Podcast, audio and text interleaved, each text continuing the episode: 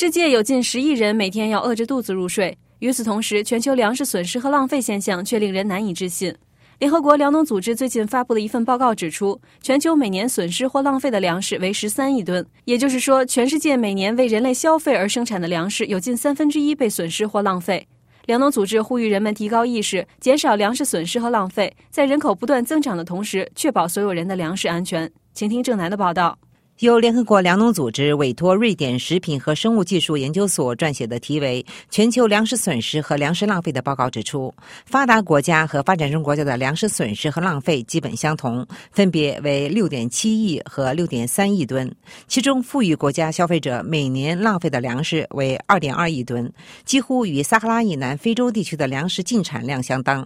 报告估计，欧洲和北美消费者每人年均浪费九十五至一百一十五公斤的粮食，而撒哈拉以南非洲、南亚、东南亚地区每人年均扔掉六至十一公斤。而这些发展中国家在粮食生产和收获过程中出现的粮食损失现象非常严重。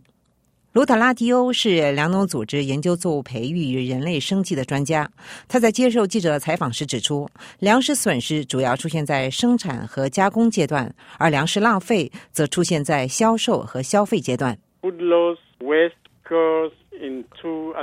粮食损失和浪费分别出现在生产和消费层面。粮食损失问题主要出现在。粮食损失问题主要出现在粮食生产和收获方面。在粮食种植、收获、收获后和加工阶段，撒哈拉以南非洲国家、北非、西亚、中亚、东南亚以及拉丁美洲等发展中国家的粮食损失问题严重。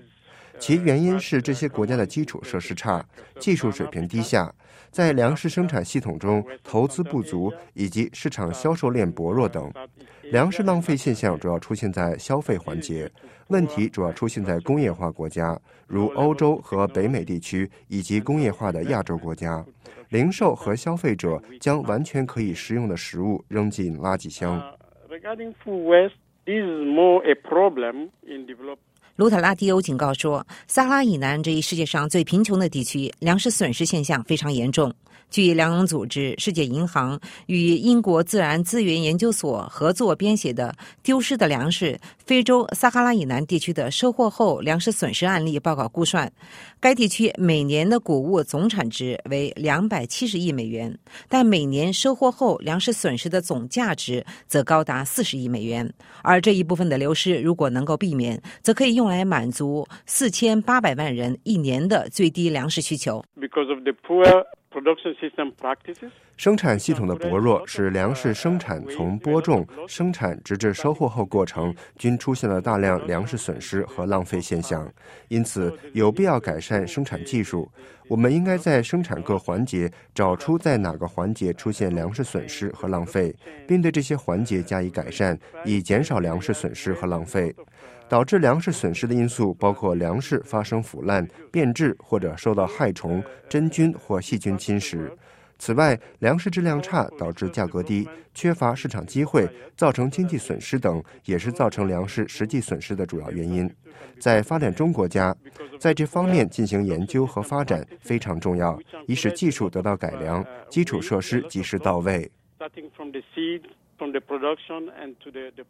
卢塔拉迪欧指出，全球共有九亿两千五百万营养不良者，这些人没有足够的粮食，而另一方面，大量粮食则被浪费。随着人口的不断增加，全球应增加百分之七十的粮食生产，才能在二零五零年满足全人类的粮食需求。罗塔拉迪欧强调，减少粮食损失和浪费，比纯粹增加粮食产量更为有效。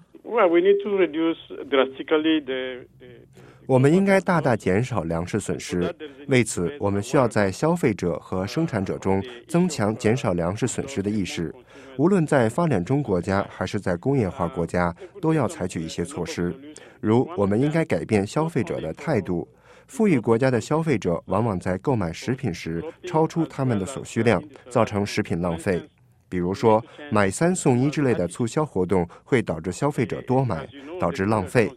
超大包装和注重外表包装的餐食同样也会造成浪费。还有一些餐馆喜欢推出定价自助餐，消费者往往吃得过多，浪费也多。我们在改变消费者态度的同时，还要在家庭、社区、国家、地区和国际等不同层面提高公众对减少粮食浪费的意识。除此以外，我们还应从政策上支持和帮助广大民众改变态度。我们还应该加强宣传，将政策制定者包括进来，从政策和立法层面考察粮食供应链的有效性，在供应链各个环节减少粮食浪费。另外，还需要加强对研究工作的支持，以建立行之有效的农业生产体系，将可持续发展纳入减少粮食损失和浪费的战略中。在粮食出现在供应链时，应该解决粮食储藏基础设施、运输、加工以及包装等问题。各国政府可以加强对道路和水电等基础设施的投资，来减少市场交易成本。通过加强农业研究和推广服务，找到解决问题的办法。